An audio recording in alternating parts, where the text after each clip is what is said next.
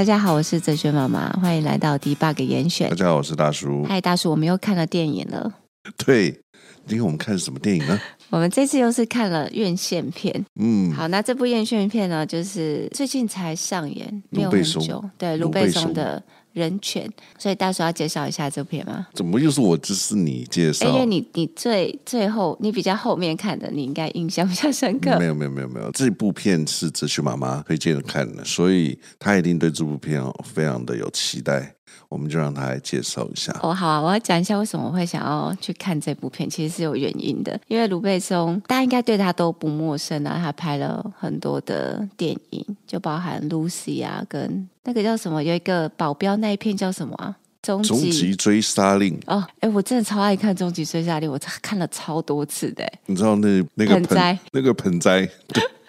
是不是有年纪的才会看过这部片呢、啊？那个盆栽多经典啊！经典，而且娜塔莉波曼从小就很成熟哎。不是，而且等下那个演员叫什么？哦，太久没出现了。他也是一个很经典的，对，就是特色很强烈的演员。对，对，很糟，这么强烈，我们还忘了他的名字。可是那部片我真的看了非常多次，而且我好像几乎每次看都会哭。哎，我觉得最近我可以再把它找出来看一下。对，我们最近一直在温习我们过去的，无论是书跟电影，真的好。反正就是卢贝松他最近来台湾宣传他的新片嘛，《人权》。那对于这个片名，然后我一开始并没有很有兴趣。那直到我看到一个新闻的片段，记者就问卢贝松：“呃，这次来台湾，你最想要吃的小吃是什么？”然后卢贝松就臭脸，然后不回答这个问题。然后那个时候是他老婆出来打圆场，那就是一个新闻。画面，然后我大概看了一下文字报道，然后文字报道就说，因为导演表示，关于这部片，导演有深刻的议题想要呈现给大家，然后他居然只是问了说，你在台湾最想要吃的小吃是什么？他就觉得很不爽。哎，所以你看，他一个臭脸，反而带来了一个新闻点，对，对不对？多了一些人去电影院看这部片。对啊，我其实也是因为这个标题，所以我才进去看了这个新闻，然后知道了这部片。他后来好像，他会不会是故意的？这是谁好的吧？行销操作，对。他后来还是稍微就是有讲一下他吃了什么。对，所以我觉得嗯，这个挺厉害的。我我那个时候也是因为看到这个标题，好，然后我因为看到他这个小小的新闻片段，我就去查，因为我想要知道他讨论的所谓的深刻议题是什么。那我大概看了一下，我发现，因为他片子太新了，还没有什么评论，所以原则上你看不太出来他到底想要讨论什么呢？所以我就很快去电影院看。那其实他是在讲一个人跟狗之间的故事。然后这个小男孩呢，他家里是在做斗犬生意的，对，那他的爸爸。爸跟哥哥都对狗狗非常的不好，就他们都不给他吃东西，然后所以他在斗犬的时候就可以变得很凶狠之类的吧。很饥饿嘛。对，可是这个小男孩是很喜欢狗狗的，所以他都会跑去笼子旁边，然后偷偷偷喂狗狗吃东西。嗯，然后这个。爸爸也是，就是一个生病的爸爸，所以他会对他的家人进行家暴。好像除了哥哥以外吧，就是妈妈跟这个小男孩跟这个弟弟都会被家暴这样子。所以其实他从来都没有在爸爸身上得到过任何的爱。他对于爸爸的解释是他没有能力去爱人。有一天呢，就是他在跟狗狗互动的时候，偷塞了一点小零食给狗狗吃，然后被他哥发现，他哥就跟。爸爸告状，然后爸爸就非常的生气，嗯、就质问他说：“你是不是爱狗胜过你的家人？”那这个答案对这个小男孩当然就是对的，是的，他觉得他更爱狗狗，但是因为他也很勇敢啊，因为他知道说他承认可能会招来一顿毒打，可是这一次更严重的是，他直接被丢到狗笼里面去。跟狗狗生活在一起。其实我看到预告片的时候，大家看到这边，当我看到他被丢到狗笼里面，嗯，然后他后来出现的又是残疾人士的时候，我说我看预告的啦，我看预告的时候，我就会觉得他是被狗狗弄伤的，因为。因为我以前都会看一些新闻报道啊，就是狗狗狗狗暴力咬，对，有在某些情况下是很危险的，然后它是暴力的，嗯、而且它都没有吃东西。我本来以为是狗狗弄伤它，就在还没有真正看电影，就只是大概看了一下预告片，就是有一个这样子的影响。好，反正它就被丢到那个狗笼里面。然后没想到所有的狗狗都来安慰他，然后趴在他的身边，然后趴在他的脚上，然后给他温暖，然后保护他，这样就狗狗都围围在他的身边。好，反正之后呢，他妈妈就离开了这个家，就是有一个机会啦，他逃离了这个状态，他逃离了这个环境，然后有警察来救他，他的哥哥跟爸爸也都被抓了，然后这件事情就结束了。那、嗯、其实对卢贝松来说，这是一个真实的社会事件，就是。虐童的事件，嗯、对，所以他他看了之后，他非常的震惊，所以他才决定把这个故事拍出来。总之，他被救出来之后，他因为他在这个过程受伤了，所以他就大部分时间他都必须得坐着轮椅。然后他就被送到了一个育幼院当中，展开了他的一生。所以他这个故事在讲说，当你经历了这一切，你又会怎么去面对你接下来的人生呢？对，他其实在讲这个故事，因为他的心理已经受创伤，对，他心理受创伤，而且他最好的朋友，他唯一的朋友就是狗狗。嗯，所以这就是一个人。跟狗的故事，跟一群狗的故事，一个人跟一群狗的故事。好，这是我们的简介。到目前为止，应该都还没有爆雷吗？哎，它有雷吗？嗯，其实我觉得还没有什么爆雷，对，它没有什么雷啦。反正总之，你要来听那个严选，而且它是电影的话，无论是书跟电影，嗯，你一定都会听到内容。嗯，但就 OK 啊，这就是电影介绍，还好啦。对啦，可是你那个。再次提醒啊，你想要用一个纯白的心去看这部电影的话，你最好是看完再来听会比较好。嗯，好，他的故事，他的故事大概就是这样子，他的剧情简介大概就是这样。哎，那大叔，你看完这部片，你的感觉是什么？我的感觉，嗯，其实还蛮沉重的。我也是，我我看完就整个需要深呼吸。为什么你都要找我看那么沉重的片？我们不能看点开心的片吗？你都要看这么黑暗的片？其实它蛮黑暗的啦。它的确是蛮黑暗的，不过本来就是喜欢偏灰色系的，任何 比如说电影啊。所以我打个岔，你有没有看过什么快乐的片子？我觉得上次我们聊的那个啊，那个鬼家人啊，哦、算吧。好啦，算是某种喜剧片。对，就是笑中带泪吧。对，对，对，OK。好，我们下次多选点这种 对、欸、感动人心的片子。我，我真的看完就是深呼吸，而且我觉得我最近看的片啊，可能都跟我生活经验蛮有相关的。然后这些片都让我去更理解身边的人吧。嗯，就是更理解这个世界。不过幸好啦，这部片在黑暗中，它其实也带着蛮多的这个。我觉得它还是有一些动作片啊，卢卢贝松的动作片，我觉得他拍的还蛮蛮不错的。对，打打杀杀啊，血腥啊，那哦，而且狗狗超可爱的，狗狗真的好可爱，狗狗好可爱哦，它咬死好多人。好，哎。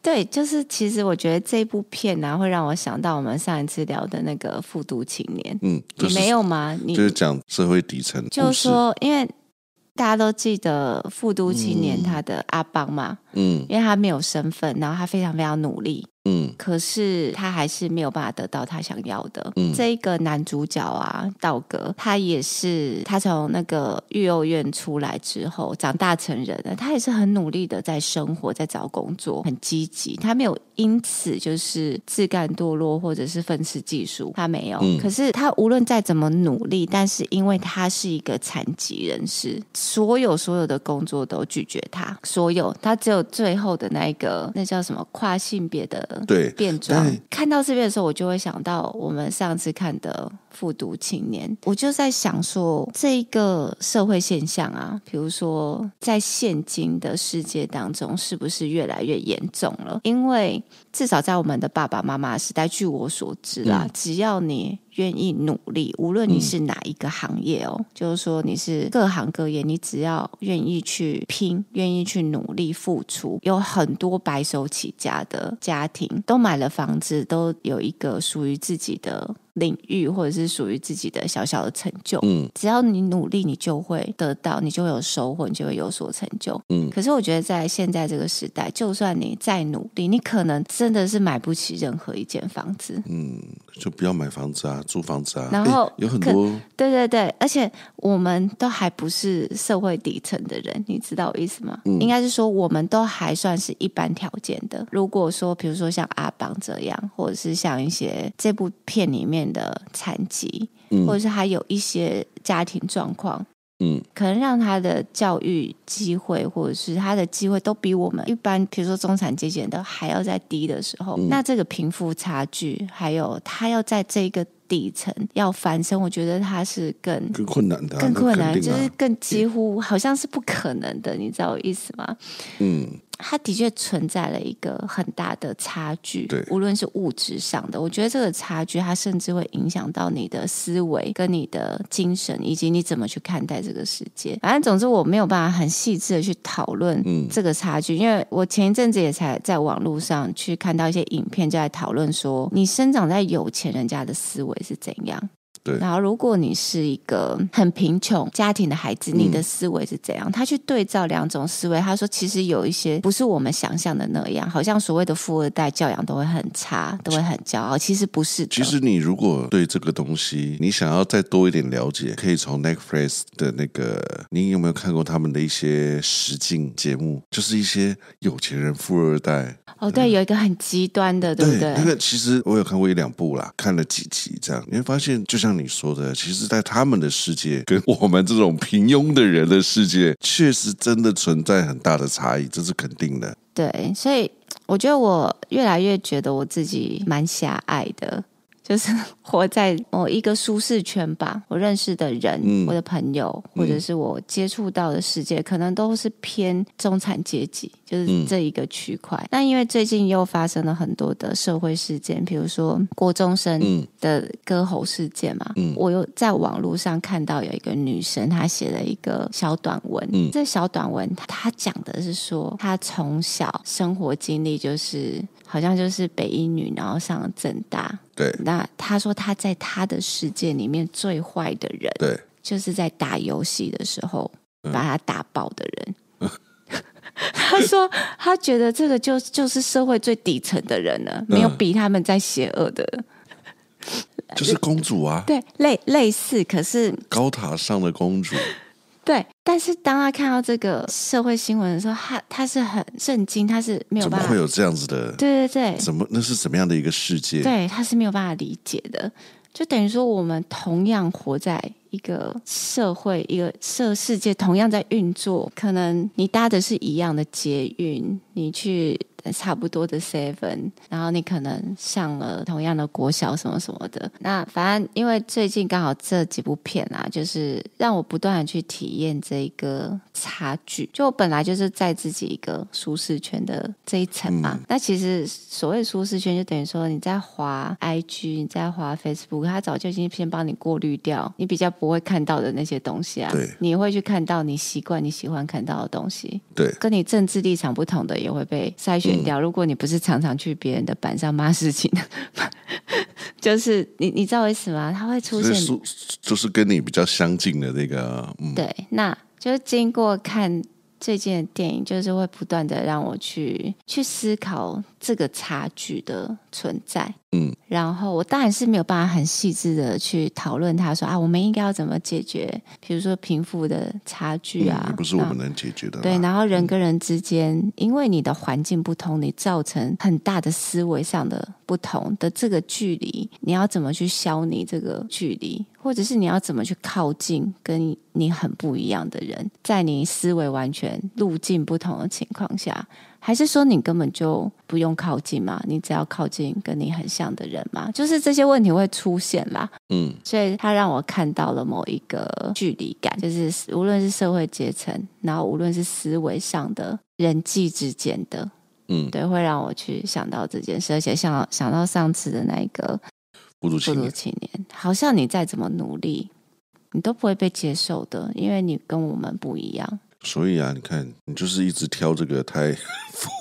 没有，其实我我没有吃，我不知道它的内容，我只是因为那个导演生气了，觉得他很酷，然后就去看了他这部片。好了，但是其实也还蛮好看的啊。对，他到最后还是找到了一份工作啊。对啊，多厉害！我觉得我想分享的是，因为我想他经历很多的，他去找很多个工作，人家都不要他嘛。但但说实话，他在找工作的过程，我心里也在想说，嗯，如果我是我，我不是说如果是我，我也不会要他，不是这个意思，是说我。看他找这个工作的内容，例如说洗衣店，嗯，可是他只坐轮椅啊，他到底能够在这个环境做什么工作？例如说那个修车行，对他嗯能够做什么工作，我也不知道。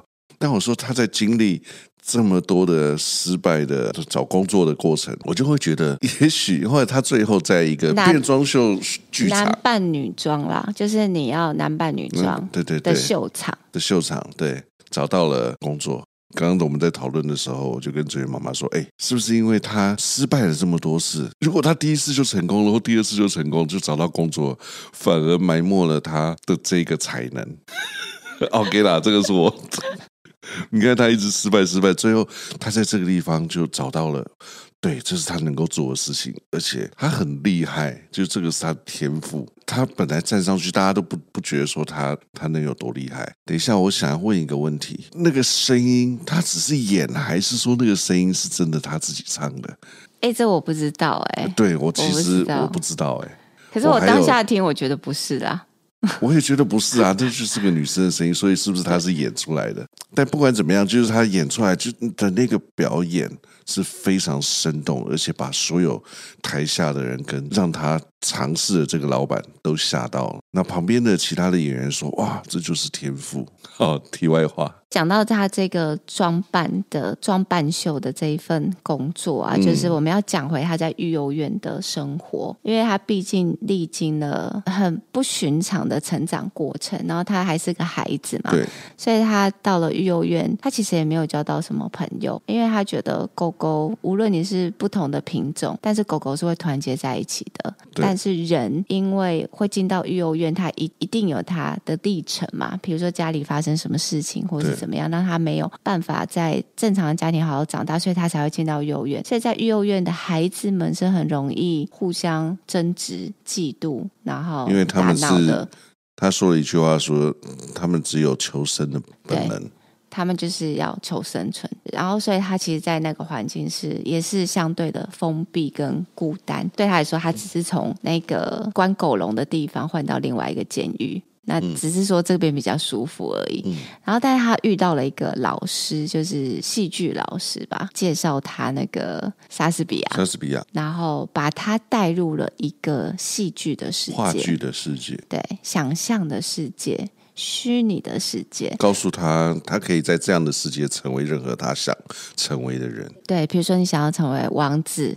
你想要成为国王，甚至乞丐、一朵花、一棵树之类的，你都可以。你只要在表演的领域里面，对，在这个想象世界里面，然后你可以把自己装扮成任何样子。嗯，所以我觉得这个过程对他来说是非常非常重要的，因为他才可以。在另外一个地方找到他的自信，对，就等于说他释放了他在现实生活中的痛苦。他在育幼院的时候有很多的戏剧表演，然后这个转换不同角色的过程。他好像曾经讲的是，当现实的世界遗弃他还是什么，但是是这一个想象的世界双手拥抱着他，嗯，就等于是接受他的一切，然后他也可以成为任何，然后在某个程度上也满足了他内心的渴望。虽然这一切它并不是发生在现实世界中，它就是一个剧嘛，它就是一个故事。对，但他在这边也得到。他平常可能得不到的肯定，因为他以前在家里完全没有任何一点，没有没有没有眼光投注在他身上，没有掌声，然后没有人肯定他，他的才能也都没有被发挥。但他是一个爱爱看书的孩子啊，嗯，对，所以其实我觉得他在这个过程当中，他真的有疗愈到他自己，嗯，就虽然他是虚拟的，虽然他只是去。投入在一个戏剧当中，可是他在这个过程，他的确修复了他某一些的缺乏。嗯，对。那不过，这真的让我想到，就是我不知道为什么，我想事情都会蛮极端的。我就想到，呃，以前我是高中的时候。嗯，我觉得现在应该也是啦。就是说，以前学生时代不是都会有女生追星啊，然后有什么什么明星，对，港星啊，什么日本的明星，但现在就是韩星嘛。那女生都会直接称呼她最喜欢的男明星说：“哎，这我老公啊。”对，然后说，哎，我老公他要上电视啊，我老公很帅，然后什么什么。可是现在还会这样吗？现在还我不知道，我不知道。我好像比较少，比较少听到的。对对对。然后我以前听到，我就觉得就是很荒谬，就是你觉得你知道明明就你到底在幻想什么东西？而且你心知肚明呢，就是你知道就不是，你为什么还要还要就是？可是他一直讲，一直讲，一直讲，他就好像成为了那个角色。对，没有啊，现在还有啊，现在流行的是那种国民老婆啊。但我觉得现在稍微理性一点的感觉啊。对啊，现在稍微，可是以前就会讲的，就是跟真的一样。对啊，你看以前的明星，尤其偶像，你千万不要给我交男女朋友或者是结婚，不然他就会整个人设崩溃，就是他的那个粉丝就会完全。现在不会，现在理性很多啊。对，会失去理智，然后有些去自杀的都有，嗯、对不对？好，的确在过去的。对。而且我我们那个年代的确是有发生这样的事情，所以有的时候为什么那些大明星没有办法公开他的另外一半？有的时候可能不是为了他自己的票房，有时候是要 保护粉丝嘛。不过以前比较容易保护啦，不不，以前比较容易那个，因为也没狗仔，也没什么，对不对？现在什么都藏不住。就想到以前很极端的那些，比如说把自己喜欢的人叫老公、老婆之类的。然后我现在才有点懂哎，因为他虽然是假的，你也知道这不是真的，可是你可能真的可以在这，他可以从这边得到很多满足。对，他真的会给你心理上的满足。对，就是比如说你去爱一个人嘛，有时候你没有办法随便就遇到你爱的人呐、啊，嗯，所以他只得把他想要爱一个人或是喜欢一个人这个东西投注在某一个。偶像的身上，嗯、所以当他出现，他就可以呃疯狂的去爱他，他就可以义无反顾的去爱他。可是，可是在现实生活当中，第一个你可能遇不到，然后第二个可能你遇到了，你也不敢这么做，嗯。因为你会受伤嘛，可是你义无反顾的去爱一个距离你很遥远的明星，然后把他称作是你的老公老婆，其实你不会受伤的啊。嗯，所以在这个过程当中，的确会满足你的某一个在你现实生活当中你没有办法去做的欲望。嗯，然后我就是想到这件事情，然后又再次的觉得哦，原来是这样。好，所以你觉得这个骗子的那个男生，就是用用戏剧这件事情去疗愈他自己，疗愈他自己。然后他讲了一句话，他说：“成为别人可以暂时忘记自己。”可是我觉得这个真的在现今的社会，除了你刚刚说的那个状况，也有很多人他是把这这这样子的东西投射在游戏里面。对啊，的确是。嗯、他他这句话说：“成为别人暂时忘记自己，就算这只是幻觉。”所以他是心知肚明的嘛？那包含比如说我们在虚拟或者是网络的世界啊，嗯、我们其实会有很多的伪装啊。嗯，就是我可以用别人的照片啊，嗯，然后或者是我在键盘底下，我就可以。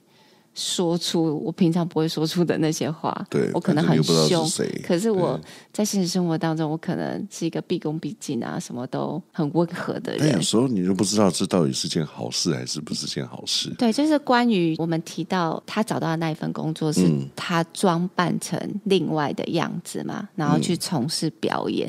那就让我想到我，我我之前在哲学智商师的小秘密的某一集，我忘记哪一集里面有讲到，因为有一个明星，他很早就出道了，所以他很小的时候就开始化妆，就爱漂亮。嗯，在有很长的岁月里面，他说他化妆都是在把自己藏起来，他好像就是在躲什么，但我们会觉得。很难理解，因为她本来就长得超漂亮的嘛，她还要躲什么？嗯、但她就会一直觉得她自己不够，所以当她脸上化妆，因为女生化妆都是你要涂什么眼影，你要盖粉底，然后你要遮瑕，然后一大堆的，她觉得她是在躲藏，她、嗯嗯嗯、不想要让人家看到她真实的样子，因为甚至她可能并不喜欢她真实的样子。嗯那经历了他的成长，他才去面对他自己，嗯，才去学习喜欢他自己。所以他后来他还是很爱漂亮，很爱化妆。可是化妆这件事情对他来说，就是一种去凸显他的美，嗯，而不是把不好的他盖掉，去画出另外的别人会喜欢的样子，嗯，对。所以其实我们可以发现，现在很多的妆，比如说他是有一种网红脸，或者是高冷脸。就是它有很多的公式啦，对，你知道我意思吗？你今天你可以，你用化妆来表现自己的风格啊？没有，我意思说他已经毫无风格可言了。嗯，就等于说你可以随意变换，说你今天要大眼睛的网红，对啊，我是还是你要高冷的模特脸？我觉得那个化妆就很像你身上的配饰一样啊。我今天想要穿穿这个东西，我明天想要穿那个东西。对，所以可是我觉得这就有两个分歧出现了嘛，因为我们刚才谈的是这个。这男主角啊，他在演戏装扮，他在成为别人的过程当中，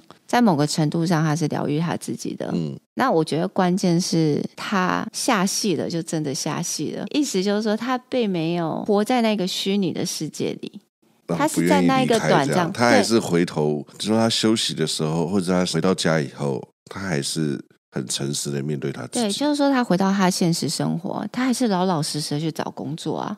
嗯，他还是很努力啊，他还是知道他的现况是什么，他可能也没有很否定对于他的一切，他也在那个当时看起来他并没有怨天尤人或是愤世嫉俗，嗯，他很积极的去找工作，嗯。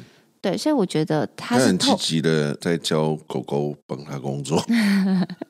但现在我觉得是透过这个过程让他变得强壮，然后让他再次的去面对现实世界。嗯、可是有的时候这是一条路线嘛，但是有的时候我们躲在这个装扮或者是化妆的后面，我们只是在逃避。嗯嗯，他没有让我们在心理层面变得更强壮。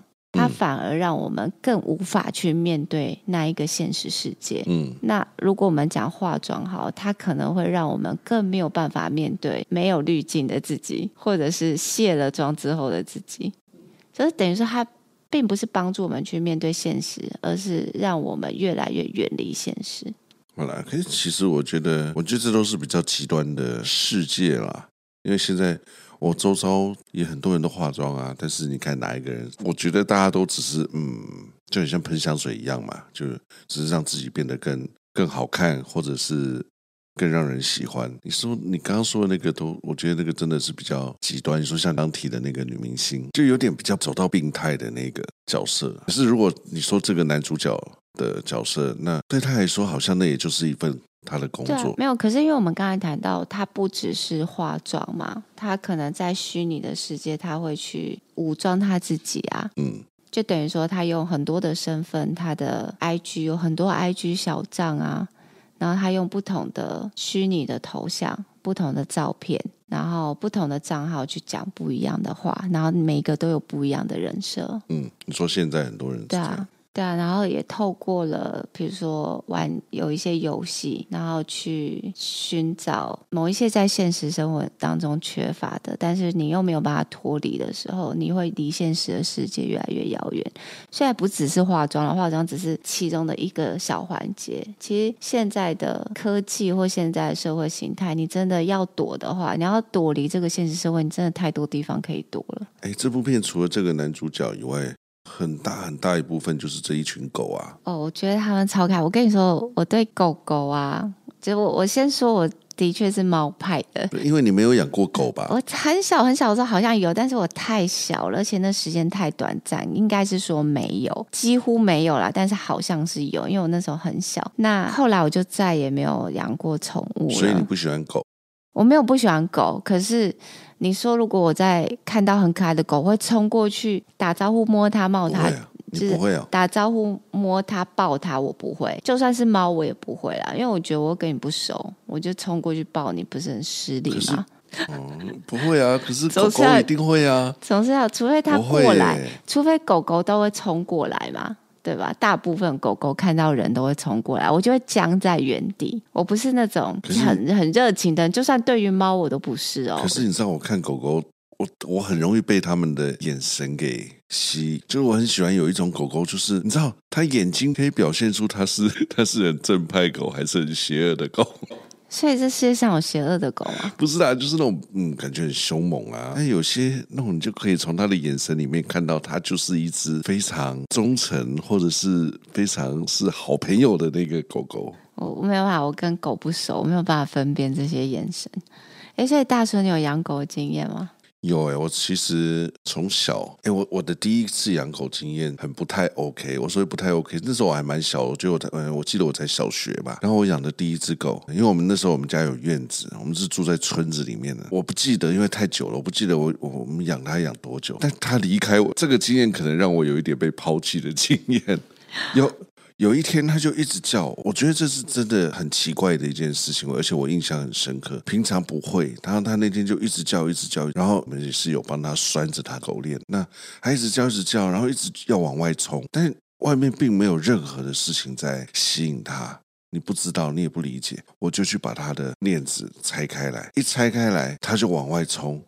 然后我就再也找不到他了。他怎么了？为什么？我不知道这件事到 现在都还是个谜。然后就再也没人找到他了，很奇怪哦。我他我不是说养了他三天四天哦，是可能是几个月或者是一两年这样。然后有一天他就这样子离开了，很怪，对不对？好，这是我第一个。你有很伤心吗？应该有啦，因为在小学嘛，就我也只有这个印象。好，这是我第一个养狗经验。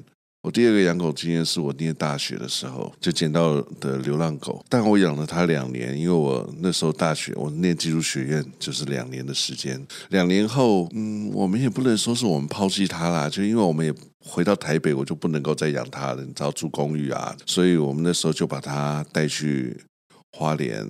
给花莲那边的朋友老家养，就让他有很大的环境可以跑来跑去啊。那这个养狗经验对我来讲就就比较完整一点。我们是从他很小的时候养，就养到他两岁，其实狗狗就已经长很大了。那我很喜欢它，虽然我也常常教训它，对，对，它就是让我觉得，其实狗狗真的是一个非常非常忠诚而且聪明的动物，就它真的听得懂。看得懂，我觉得就是他是很有思维能力的。我是没有养狗的经验，然后我最近有认识一只狗狗，然后反正就是我朋友的狗啦。认识一只狗狗，讲的一副说我最近认识了一个新朋友。对，因为我对动物其实会比较偏跟，啊、你明明就养猫。哈，你明明就有养猫。对，可是我我跟小动物的相处会比较偏跟人类的相处，就像我刚才讲的，我如果我我是养猫的，但是我没有喜欢全世界的猫啊，嗯，然后我看到猫，我并不会觉得好可爱，然后冲过去抱它，不会，因为我觉得我跟你不熟啊。可是大部分养猫的人都会觉得全世界的猫是都很可爱啊。我觉得他们很可爱，但是我跟他们不熟，你知道意思吗？嗯。就是说我需要一点时间跟他们建立关系，狗狗也是一样。其实我是不会主动去靠近狗狗的。我我身边其实我没有什么养狗的朋友，诶，就是说我没有说我去到固定的谁的朋友家，他家就是有狗，然后我跟他的狗变熟，就是没有啊。然后我最近有一个朋友，他是有养狗的嘛，然后所以因为有见过比较多次面，所以就是会变得比较熟，然后也稍微就跟他比较有互动。那我觉得狗狗真的有一种。你很难拒绝它的那个该怎么说？因为我跟他已经很不熟了，对吧？嗯、然后好像在第一次，不知道第几次见面，当我在吃东西的时候，他就会把他的下巴放在我的腿上。嗯、可是对我来说，其实是一个很亲密的行为。嗯，就觉得我跟他这么不熟，为什么他可以这样？很多狗都会这样啊。对，可是因为我没有很多这样子的经验，所以我很容易就、嗯、把你的心。对，打开，我就很容易会被融化了，就觉得他怎么把他的就是头放在我的脚上，就是这样紧紧的贴着，然后害我就觉得啊，我下次去我就是要带他喜欢吃的东西。嗯，然后渐渐的，他就是比如说有时候狗狗不无论你给他吃什么东西，它不是都会还是会坐在主人那边嘛。嗯，然后后来那只狗狗就有时候会坐在我这边。嗯，然后被它的主人骂。嗯，不过根据它的主人是说，它就是一个很爱吃的狗。只要你给它食物，嗯、就任何人对它来说都是一样，都是一样。然后说它没有什么主人的概念，但是我觉得从旁观者来看，它还是有的。它可以吃遍所有人给它的东西，但是它知道它的主人是谁。不过你有养过狗的话，你就会很容易理解这件事情了。它跟养猫的经验是完全不一样。的我养过狗，我也养过猫，虽然我都算是好像也跟朋友一起养的，养猫也是。我呃跟朋友一起养这。听起来好像蛮怪的，因为我养狗的后面两次，我刚刚说了一个是大学长大以后，第二次养狗是工作的时候，但也是个流浪狗。但其实那个就是有点类似你那个经验，就我那时候我的 partner，我们在外我们在外面吃饭，吃一吃，然后那狗狗在旁边，然后他就喂它，喂它喂了一下以后，这狗狗就不走了，然后就一路跟着我们回到我们的办公室，然后嗯，就我跟定你了这样，然后后来我们就养它，也养了好几年。然后养猫也是因为跟就那个都是流浪猫，哎，我们好有爱心哦，对，流浪狗、流浪猫，对。但我觉得养狗跟养猫真的是两个完全不一样的的经验。嗯，应该说我我其实后来我觉得我也蛮喜欢狗狗的，但是我没有办法独立养狗狗，但是猫咪我可以。狗狗的话，我必须要，你必须要一直理它，对不对？对。阿猫你不用理它。因为它自己会，就是我们会拿捏好，我们彼此会拿捏那个距离。就是猫它也会拿捏啊，就是我也会啊，嗯、所以跟猫咪的距离是是舒服的。可是狗狗好像就没有任何距离感吧？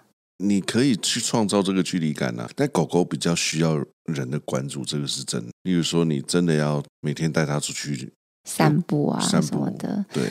对，我觉得你真的要养，你就是得要带它出去玩啊，跑步、散步。如果你养就只是关在家里，它就会蛮可怜的。但是猫咪不一样，我家猫咪不出门的，我我这是带它出去看兽医，它会吓到全身发抖，然后我快要抓不住。可我我我跟你讲，我觉得狗狗的聪明跟猫的聪明是两件事，就它们其实都很聪明，但是狗狗的聪明是在它有带着忠诚度。但猫的 聪明，它没有带忠诚。我为什么这么说？我举一个例子，它们其实都很想出门玩耍。你不要说猫不会，其实猫也会，只是它想不想而已。我觉得猫有一百种方式离开你把它关起来的地方，除非当然，比如一个铁笼子的例外。我养猫的时候，这奇怪，那个门我自己要开都已经觉得很难开，它就是有办法把它拉开来，然后跑不见，很奇怪。然后，狗狗其实它也会。但是他不会做这件事情，他就是出得去啦，但是他，他就是乖乖对乖乖等在这边。我是我说我养的狗是这样子啊，例如说他可能啊，我规定他只能在那个区域，他不能跨进来，他就不会跨进来。可是他知道，当你走到哪个地方，呃，我只要把他的链子。手准备要去伸到他链子的时候，他就知道他可以跨出那个区域，你都不用讲，他就直接冲到前面来，在那边坐着等你链上他，然后 他就可以出去玩。他就是，就是你们会有你们的默契，有完全，我那就真的有那种心灵相通的感觉。嗯，不是啦，没有那么严重啦。但是可是电影里面他们已经那个太夸张了啦，那个那个我觉得修哈嘛。呃，我的心灵相通，我简单说一下我的经历。我以前住四楼，我只要走到我的前阳台，就是要出门的那个前阳台，我走到那边，只要他的狗链我一拿起来，他就会从后面的厨房，本来他的活动区域，冲到前阳台，坐在那边等你，帮他把他的这个链子拴一下。但等到我门一打开，他就会从我我呃不是拴住那个拿着他的链子，我我不会，我不需要拿着这条链子链着他，我是说把他的项圈带着。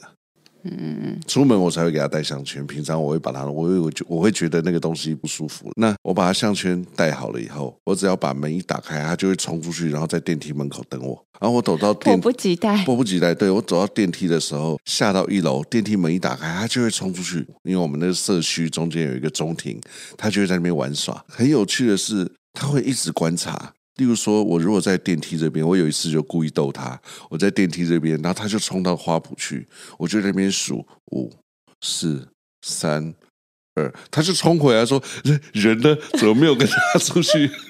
他就冲回来说：“对，怎么怎么回事？人呢？好可爱！我老大跑哪里去了？这样怎么没有跟上？对，怎么没有跟上？对，然后 OK 了，我就说：好啊，你在跑啊。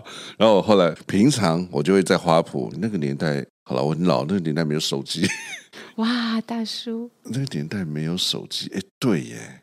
那我反正我就在那边看书，我喜欢看书嘛，我就会坐在花圃。你说你大学的时候是没有手机的？嗯，没没没，没有，很烦呢。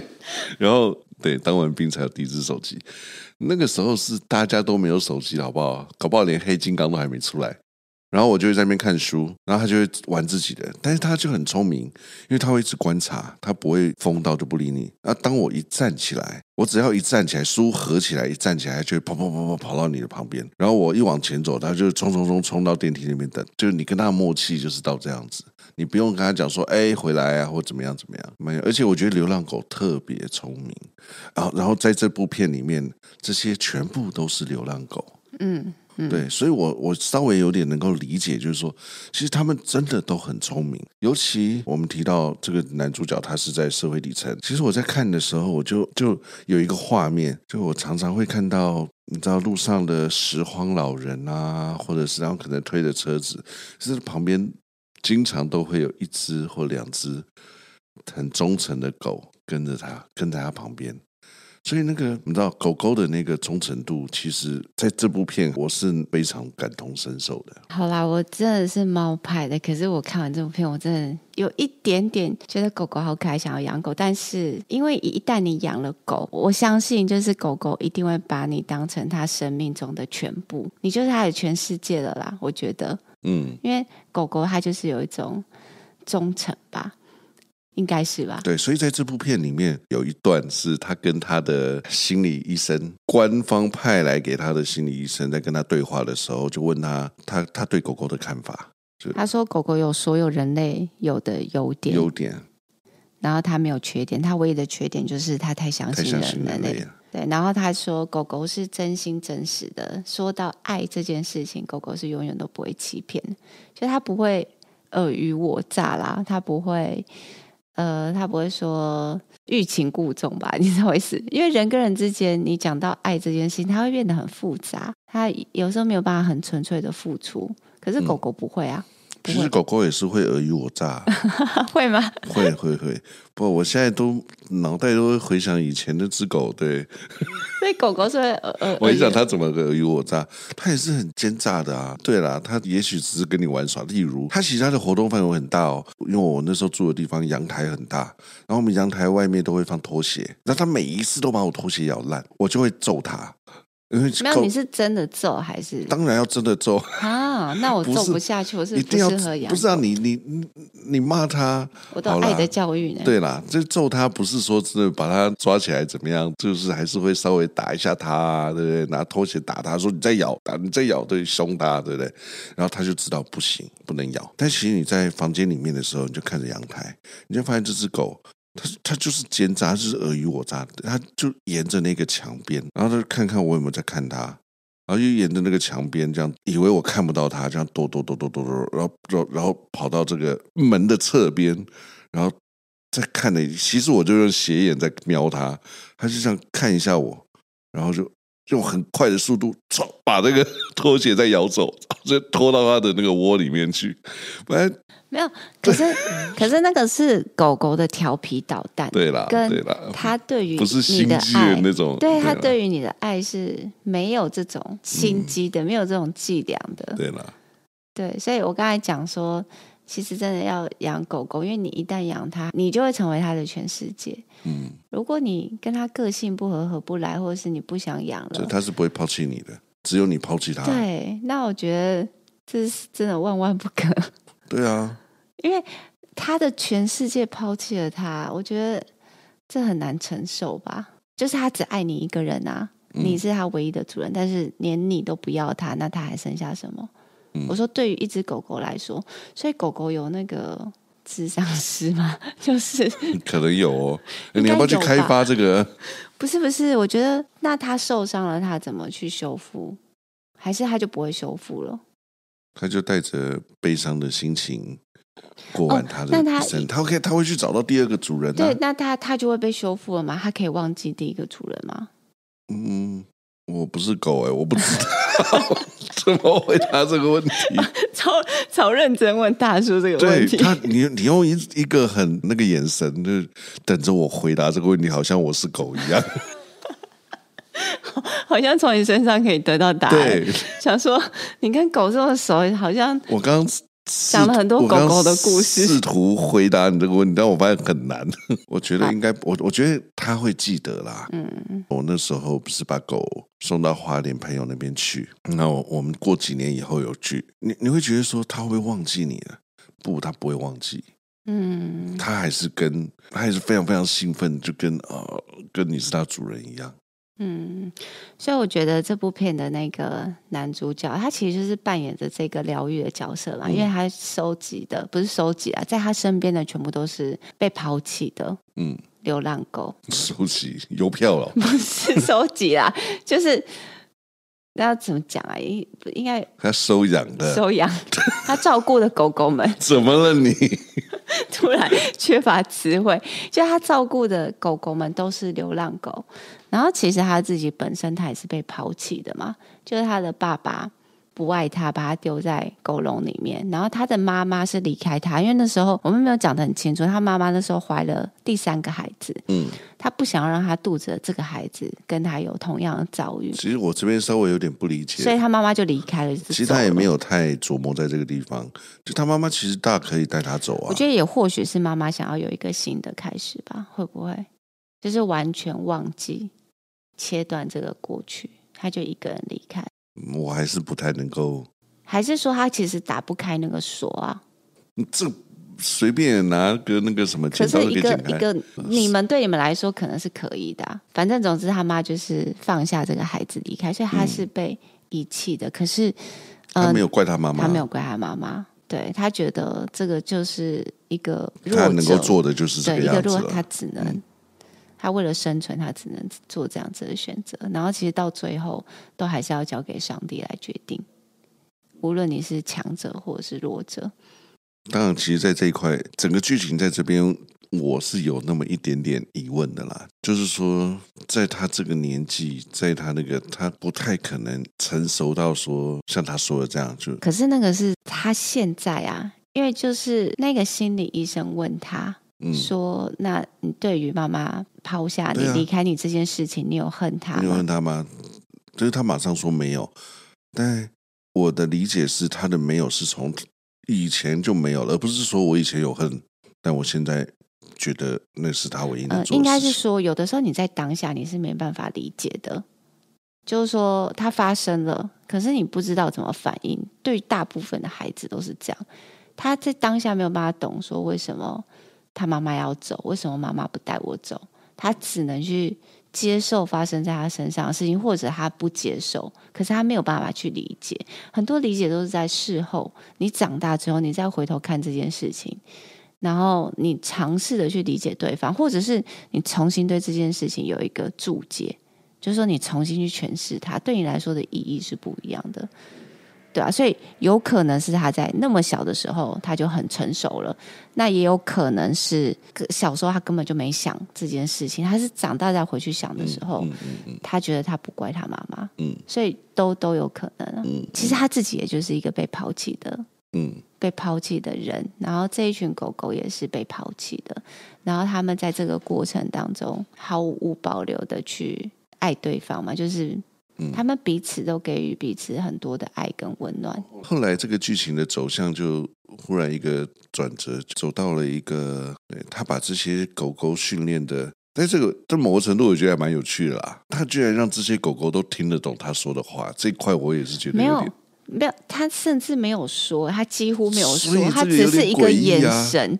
或者是一个小动作，所以他一个眼神，然后这些狗狗就知道说要组织起来，然后去某个地方，然后帮他这个偷取这个他想要的东西。哦，对了，我稍微解释一下，它中间有一段嘛，是因为他去秀场表演，他一个礼拜只有一次的一场一个晚上的表演，他的收入来源，对他其他是没有工作的，所以。他都，他从来没有训练狗狗去做这件事情。就他的说法，他是狗狗自发性的去，比如说去很多有钱人家去偷。不可能是自发性的啦，那是他。他当然是下指示啦，但是他被抓到的时候，他讲说：“我从来都没有训练过我的狗。”应该他真的没有训练他啦。我的意思是说，他们就是心灵相通吧？他们就是心灵相通，他不是。比如说警犬特训，然后教教会你们什么，然后让你们会去偷东西。所以某个程度，我觉得这边有点牵强。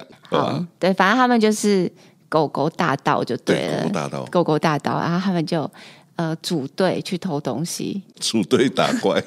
对，他们组队偷东西，而且好像也无法可办吧。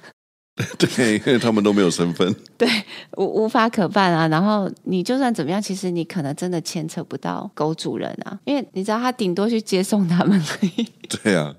好，我们中间讲了这个插曲啦，但但是我们前面还是回到我们前面聊的关于遗弃这件事情，因为他们都是被遗弃的。那大叔你自己有被遗弃的经验吗？就是比如说被前女友抛弃之类的失恋。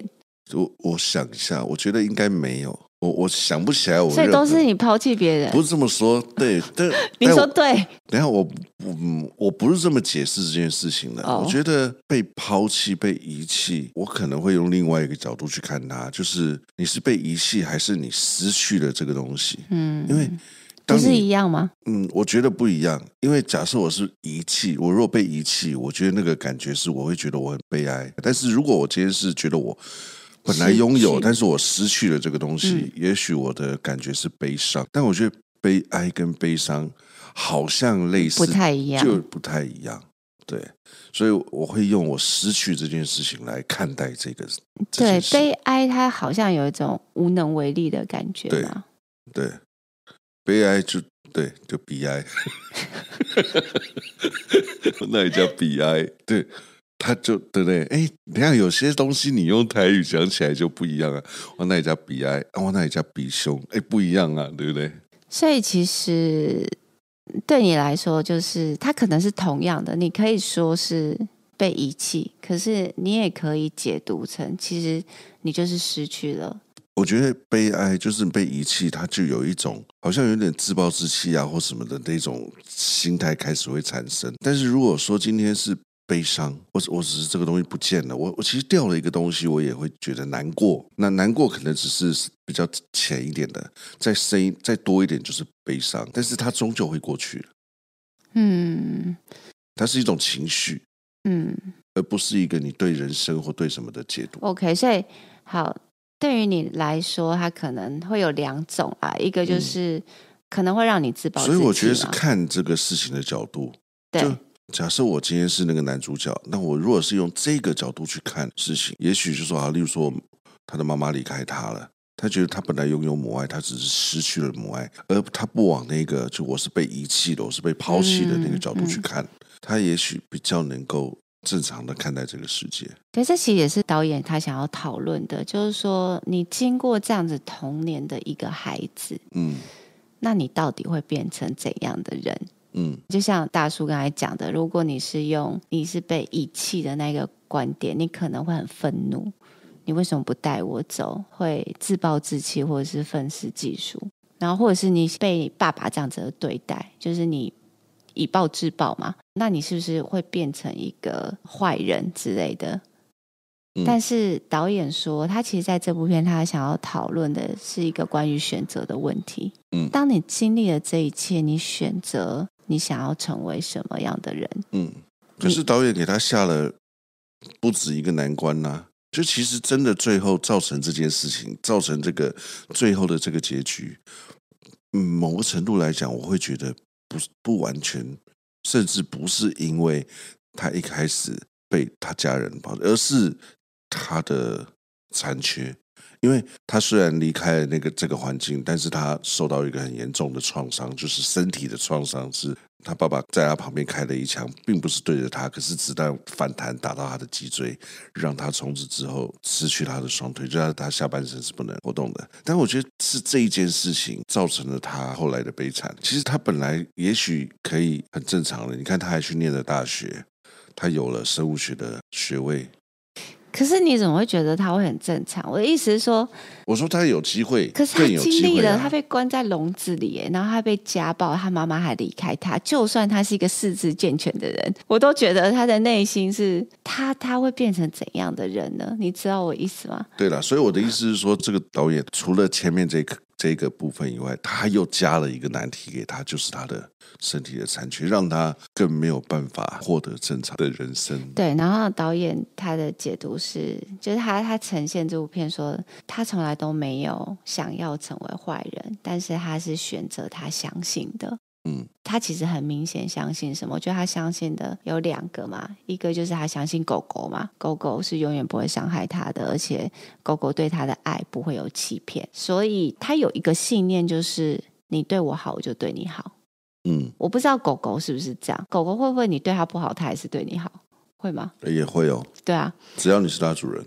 对，然后但是他有一个信念，就是你对我好，就对你好，所以他。不是还有去帮助他的邻居吗？就是有一个洗衣店的老板娘，嗯、因为在洗衣店老板娘去帮助他，嗯、所以当这个老板遇到困难的时候，他也会去帮助他。只是，但是他只帮他哦，他不是同一条街的，他全部都帮，他只帮这个人。嗯嗯嗯，他成为了他相信的东西，他有一个这样子的信念，所以他会成为这样子的人。嗯，但是当环境不断的去压迫他，他也只能。反抗嘛，因为他要活下来，嗯嗯、他从来都没有想要成为一个坏人或去伤害别人的人，嗯、他只是想要活下来。然后最后他相信什么？就是我觉得他还是相信上帝的。他常常在做很多事情，他最后都会说，就是交给上帝怎么？嗯，上帝会决断，时间到了就是到了，该怎么样就是怎么样。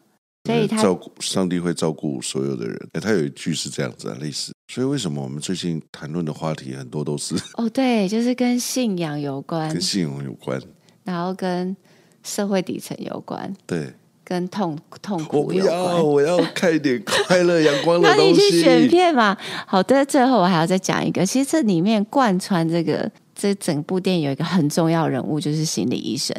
嗯，因为。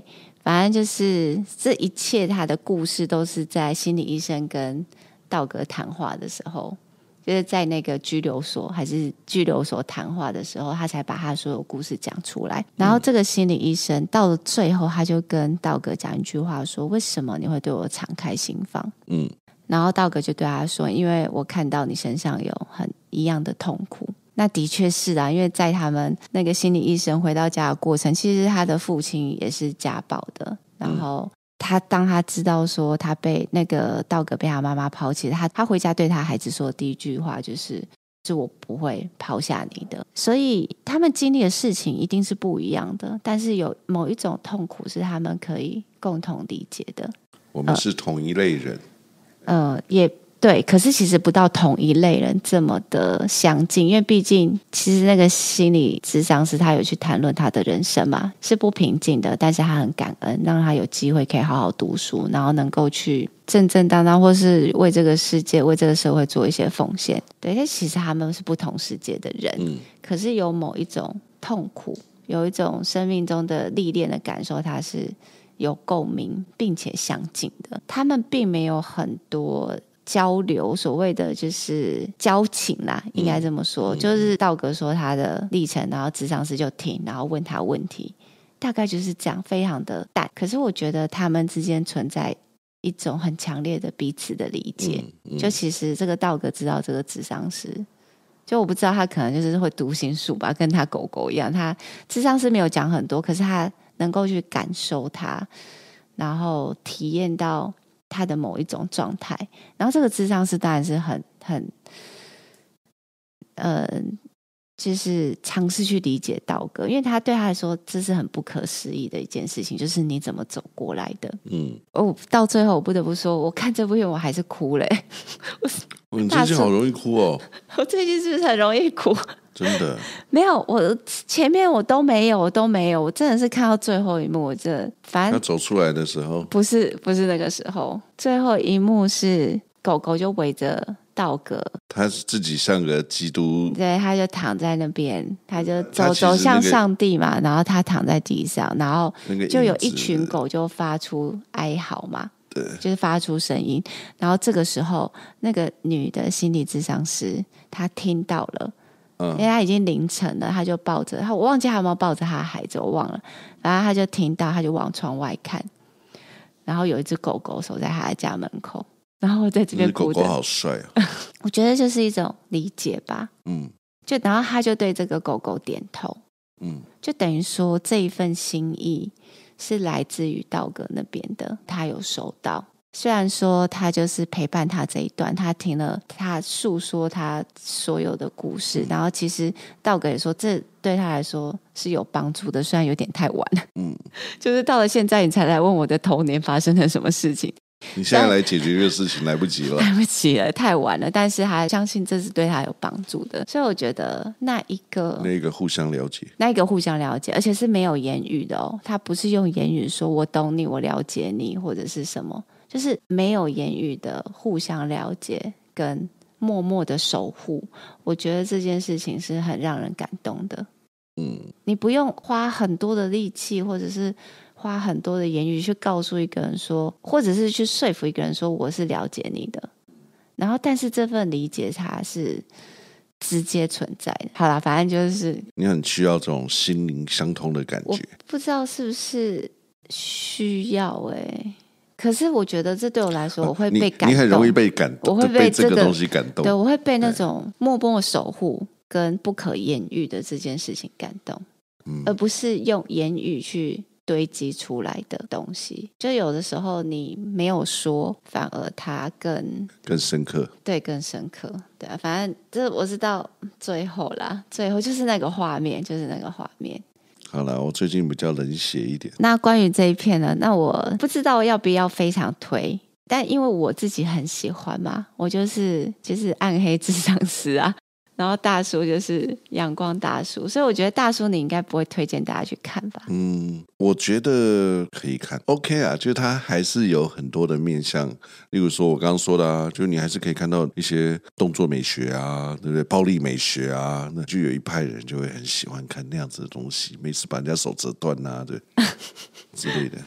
好啦，如果你是本身就是暗黑系列，然后喜欢沉重议题的，对对对，推荐你去看。啊，我这么说啦，反正你如果觉得小丑这部片你会觉得很喜欢看的话，按这部片你也可以看。我觉得小丑的强度更高啦，当然这部片没有小丑强度那么高。小丑你觉得那是你喜欢的类型，嗯，类型的话，那这个也会是你。可是会不会看这边就觉得没什么强度太低了？小品一下嘛，小品对，对。然后你哎，如果是喜欢狗狗的，是不是也很推荐？嗯，可以哦。但是它不是那个温馨忠犬小八路线的，对，它 它不是那个路线的。对，它是你会看到各式各样不一样的狗狗。哎，它其实这些化妆还蛮厉害的。我觉得它沙发上的两只狗。你说就是把它弄得搞得脏脏的，然后好像很油的感觉，白色的脏辫的感觉。哎，这个听说这些狗都是从世界各地选拔出来的，然后他们每一个人都有专，不是每一个人，每一只狗都有专属的化妆师跟专属的休息区，然后里面都是放满了他们爱吃跟玩耍的。对，他们享受的这个演员般的待遇就对了。好，如果你是喜欢狗狗的，然后呢，你也很喜欢某一些比较沉重的议题的，就推荐你去看。但是如果你看电影真的是想要好好放松一下，就是有高度娱乐性的话，那那就待我下次推荐的。对对，你就就等大叔推荐。好，好，我们今天就跟大家聊到这边，拜拜，拜拜。